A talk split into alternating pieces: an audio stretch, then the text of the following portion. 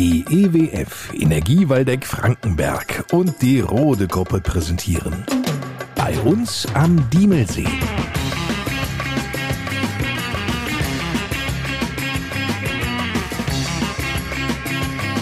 Die Podcast Lokalradioshow mit Lars Kors.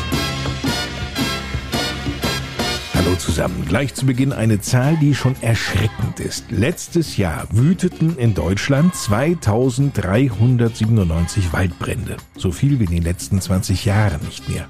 Für die Feuerwehren eine große Herausforderung. Entweder er ist wirklich noch sehr klein und ich kann ihn wirklich löschen, dann ist er aber wirklich noch klein oder wenn er wirklich größer geworden ist, kann ich ihn fast nur noch kontrolliert ausbrennen lassen. Das heißt also, ich muss irgendwo Schneisen mit entweder richtig die Bäume entnehmen oder halt auch mit Hacken praktisch den Oberboden. Also wenn es jetzt nur ein Bodenfeuer ist, reinhacken oder halt so eine kleine Wasserwand und ähnliches aufbauen. Das heißt also eher einen defensiven Angriff machen. Sagt David Biederbick von der Freiwilligen Feuerwehr Diemelsee.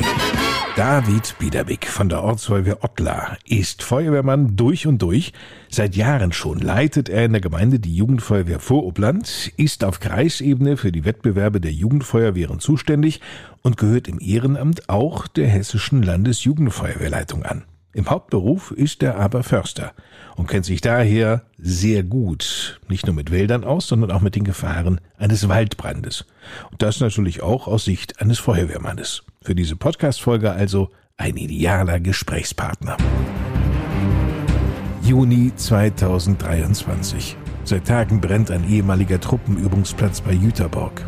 Auch anderswo lodern die Flammen. In Hagenow und Lübten in Mecklenburg-Vorpommern brennen große Flächen Wald. Die beiden Brände waren auf ehemaligen Militärgeländen in kurzer Folge ausgebrochen und hatten sich, begünstigt von böigem Wind, rasch ausgebreitet. Beide Bereiche sind munitionsbelastet, es kommt zu Detonationen. Der Ort Volsrade wird evakuiert. Zeitgleich im hessischen Taunus. Dort kämpfen rund 400 Einsatzkräfte gegen die Flammen. Zwei Feuerwehrleute werden dabei verletzt. Nur einige wenige der Waldbrände aus dem vergangenen Sommer. Am häufigsten betroffen sind Brandenburg, Niedersachsen und Nordrhein-Westfalen. Bei der Mehrzahl der Waldbrände in 2021, rund 53 Prozent, konnte keine Ursache ermittelt werden. Für die anderen 47 Prozent sind im Wesentlichen zwei Faktoren von großer Bedeutung für das Waldbrandgeschehen. Zum einen das menschliche Handeln, also Brandstiftung und auch Fahrlässigkeit, und zum anderen das Klima bzw. Witterungsgeschehen. Experten beklagen zwei Punkte. Viele freiwillige Feuerwehren in Deutschland seien nicht ausreichend auf Waldbrände vorbereitet. Und zweitens, wir müssen uns in den nächsten Jahren auf eine Zunahme der Waldbrände aufgrund des Klimawandels einstellen. Bei uns in der Gemeinde Diemelsee gibt es nun große, weitläufige Waldflächen, hier auf einen möglichen Waldbrand vorbereitet zu sein, ist für die Feuerwehr Diemelsee natürlich enorm wichtig. Wie läuft ein solcher Einsatz überhaupt ab? David Biederbick erzählt es uns. Also wir haben natürlich verschiedene Alarmstichworte auch. Für den Waldbrand ist das ganz klassisch F-Wald 1 und F-Wald 2, also der, ein kleiner Waldbrand und ein großer Waldbrand. Und danach wird, wie auch bei allen anderen Einsätzen, alarmiert. So, jetzt hat natürlich ein Waldbrand was anderes wie ein normaler Hausbrand, den wir halt kennen weil das große Problem ist, wir kennen die Örtlichkeit nicht.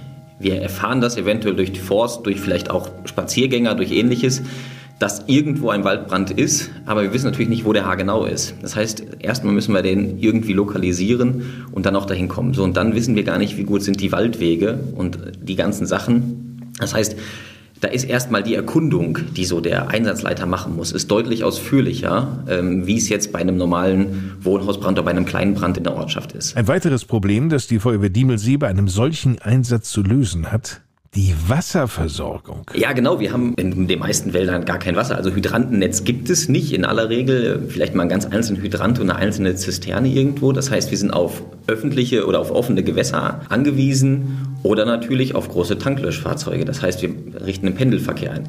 Und das muss alles direkt im Anfang organisiert werden, sodass man halt, also man kriegt die Alarmierung vom Waldbrand man muss die Örtlichkeit erkunden und muss sich sofort auch Gedanken machen, wie bekomme ich eigentlich überhaupt Wasser in den Wald. Wir haben natürlich immer ein bisschen Wasser beim Löschfahrzeug dabei, aber meistens sind wir mit dem TSW unterwegs. Das heißt, wir sind im Bereich zwischen 500 und 1000 Liter Wasser. Die sind dann auch schnell aufgebraucht. Das heißt, mit großen Schläuchen kann man da eh nicht arbeiten. Also dicke B-Schläuche und äh, Wasserwerfer aufgebaut und 800 Liter die Minute daraus geschossen, sage ich mal, ist da nicht, weil dann ist der Tank sofort leer. Das heißt, wir arbeiten mit deutlich kleineren Schläuchen, um Wasser zu sparen und vor allen Dingen auch arbeiten wir über deutlich langere Wegstrecken. Um großen, dicken Schlauch zu ziehen, voll mit Wasser, ist deutlich schwerer als so einen leichten D-Schlauch, also der dann so zweieinhalb äh, Zentimeter Durchmesser hat. Dabei wird die Feuerwehr häufig durch Landwirte unterstützt. Also das ist natürlich wirklich ein Vorteil des ländlichen Bereiches, äh, dass auch nahezu alle Landwirte oder viele Landwirte auf jeden Fall in der Feuerwehr in irgendeiner Art und Weise aktiv sind. Das heißt, wir arbeiten auf jeden Fall mit denen zusammen, aber man muss natürlich darauf achten. Also man kann nicht einfach, wenn der gerade frisch am Güllefahren gewesen ist, sich das dann vollsaugen und sofort durch eine Pumpe jagen. Also da muss man natürlich schon gucken, dass das dann gereinigt und ähnlich ähnliches ist. Aber wir in Ottler machen das zum Beispiel auch, dass ein Landwirt dann im Sommer ein ausgesondertes Güllefass praktisch einmal durchspült und dann voll mit Wasser stehen lässt. So, da sind dann da, ich weiß gar nicht genau, 8000 Liter Wasser, glaube ich, drin, ne? was mehr ist als das größte Tanklöschfahrzeug in Waldeck-Frankenberg. Also das muss man dann auch einfach mal so sehen. Also da sind wir wirklich auf andere Maschinen, sage ich mal, angewiesen, auch in so einem Fall. Oder es ist auf jeden Fall eine sehr große Hilfe und Unterstützung. Wir müssen uns klar machen, wir liegen im Mittelgebirge, die Wege sind nicht alle einfach zu befahren. Ja, das ist das nächste Problem. Also wir können, ich würde jetzt behaupten, ich als, als Förster kann das auch behaupten, dass wir mit, mit jedem Fahrzeug tatsächlich in den Wald kommen, aber natürlich nicht jeden Waldweg fahren können. Also wir müssen den Wald natürlich dann schon nochmal unterscheiden, welchen Waldweg wir mit welchem Fahrzeug fahren können. Da gibt es aber gute Karten und die Waldwege sind auch dafür ausgebaut, dass wir mit LKWs die befahren können, also auch mit den großen Fahrzeugen. Allerdings muss das natürlich jeder Fahrer sich auch trauen. Also nicht jeder Fahrer, der sagt, ich fahre das Feuerwehrfahrzeug hier auf der Straße, sagt auch, ich kann auch durch den Wald fahren und auch eventuell einen steileren Hang runter oder auch hochfahren. Also das ist auch eine andere Übung, die man da wirklich braucht. Übt ihr das denn?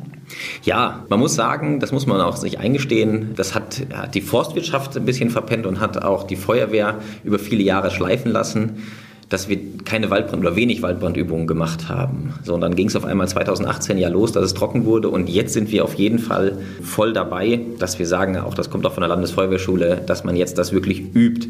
Also das Ganze auch erkunden im Wald, das Fahren im Wald und dann aber auch die ganzen Einsatzlagen auch mal abspielen. Das ist schon herausfordernd. Aus diesem Grund setzen einige Feuerwehren in der Republik für die Erkundung auf Quads als erste Einsatzfahrzeuge? Naja, wenn ein Quad vorhanden ist, ist das natürlich ein ideales Fahrzeug, um den Wald zu erkunden. Also Motorrad fällt da komplett raus, tatsächlich, weil die Unfallgefahr zu groß ist.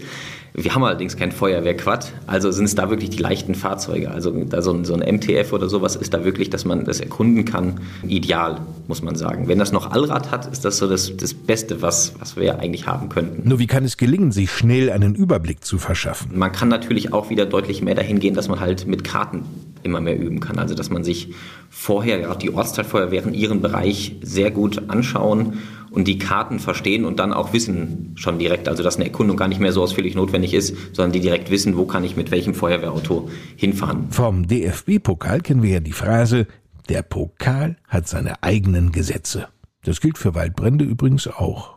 David Biederbeck. Waldbrand ist so wirklich einer der anstrengendsten Einsätze, die man haben kann. Und tatsächlich macht der auch gar nicht so viel Spaß, weil man ist gar nicht am Feuer dran. Man ist so immer daneben. Deswegen ist, wird man da angehalten, eben nicht die volle Montur zu tragen. Und das muss man natürlich einsatztaktisch passend machen. Wir sind eigentlich nicht an der Flammenfront wirklich. Das heißt also, wir sind entweder dahinter und arbeiten auch mit dem Wind oder sind halt eine ganze Ecke davor, sodass wir wirklich keinen Atemschutz brauchen, sodass wir die dicken Einsatzklamotten nicht brauchen, mit denen wir auch ins brennende Haus gehen, sondern die dünnen ausreichen und wir dann eher auch nicht mit Wasser unterwegs sind, sondern mit ja, Schippe und Hacke, kann man so fast sagen. Hilfreich können bei Waldbränden auch sogenannte Löschrucksäcke sein. Die ähneln ein wenig einer Gartenspritze. In dem Rucksack 10 bis 12 Liter Wasser. Die sind wirklich gut weil man damit sehr flexibel ist im Wald. Also wir haben steile Hänge, wir haben steile Böschungen und die mit einem vollen Schlauch hoch ist immer sehr schwer. Aber was machst du denn mit 10, 12 Litern? Ja, das hat vorne eine ganz feine Düse. Das muss man sich vorstellen wie so ein Hochdruckreiniger, äh, der das Wasser ganz fein zerstäubt. Und dadurch hat es natürlich eine extrem große Oberfläche und auch ein extrem hohes Wärmebindungsvermögen. So, und dadurch kann ich mit wenig Wasser doch sehr viel erreichen. Wenn jetzt einer hier hört, ja, da ist ein Waldbrand am Dommel oder ähnliches, stellt er sich vermutlich direkt äh, den ganzen brennenden Dommel vor, also wo richtig die Bäume brennen, also so ein Vollfeuer. Das ist so das Worst-Case-Szenario, aber das, was eher ein, äh, selten auch zutrifft, zum Glück. Das, was häufiger ist, sind eher Kleinbrände und Entstehungsbrände. Und die wollen wir natürlich schnellstmöglich bekämpfen und gerade auch mit so kleinen, zum Beispiel einem Löschrucksack. Habt ihr sowas? Die sind hier in der Gemeinde angeschafft worden, ja. Die haben wir auch. Also wir haben so Waldbrandsysteme auch mit kleineren Schläuchen, um eben auch in der Entstehungsphase wirklich den Brand bekämpfen zu können. Helfen Feuerpatschen? Feuerpatschen helfen auch, ja. Auch da wird man jetzt wieder ein bisschen drin geschult, wie man die eigentlich richtig einsetzt. Also wo ich in der Jugendfeuerwehr war, habe ich immer darüber geschmunzelt und habe immer gelacht und geglaubt, man braucht die Dinger nie. Und jetzt auf einmal bin ich einige Jahre aus der Jugendfeuerwehr raus und merke, ja, man kann sie doch gebrauchen. Man muss sie aber auch richtig einsetzen. Also das ist nicht einfach draufpatschen, sondern auch das muss man tatsächlich lernen und auch mal üben, wie man mit einer Feuerpatsche richtig ein Feuer bekämpft und nicht anfacht. Das wäre nämlich das andere, wenn es nicht richtig einsetzt. Da sind wir genau bei dem Stichwort. Üben. David Biederwick hat da schon eine Idee im Köcher. Auch ich habe eine größere Übung schon vorbereitet, die ist allerdings noch nicht durchgeführt. Das heißt, dazu kann ich gar nicht so viel sagen. Ansonsten wissen die Feuerwehrleute ja schon, was eventuell mal passiert. Also in der Nähe von Ottlar ist auf jeden Fall, weil wir wirklich viel Wald haben, alles rund um den Dommel, äh, Richtung Stormhoch, Richtung Diemelsee. Die ganze Ecke ist vollkommen bewaldet und mit Fichtenwald auch zum großen Teil. Das heißt, da ist was geplant und da ist vor allen Dingen auch geplant die Kommunikation zwischen Feuerwehr und den örtlichen Waldbesitzern. Also, dass man mit den Leuten zusammenarbeitet, die sich richtig gut in den Wald auskennen. Die wissen, wo welche Bäume stehen, wo die Bäume wie alt sind, wo auch eventuell eine Mulde ist, wo ein Hang ist. Also, die sich wirklich örtlich perfekt auskennen, dass man das mit denen zusammen übt. Das ist so das Entscheidende. David Wiederbeck war das, Förster und Feuerwehrmann aus der Gemeinde Diemelsee von der Ortsfeuerwehr Ottlar. Beim nächsten Mal beschäftigen wir uns mit der Bäckerei Gerhard aus Giebringhausen, die kürzlich das 100-jährige Bestehen der Bäckerei mit ganz vielen Menschen feierte. Bis dahin, eine gute Zeit. Ich bin Lars Kors.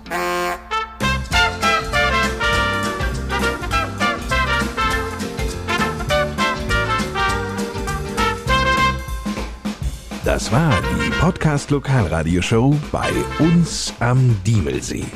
Präsentiert von der EWF und der Rote Gruppe.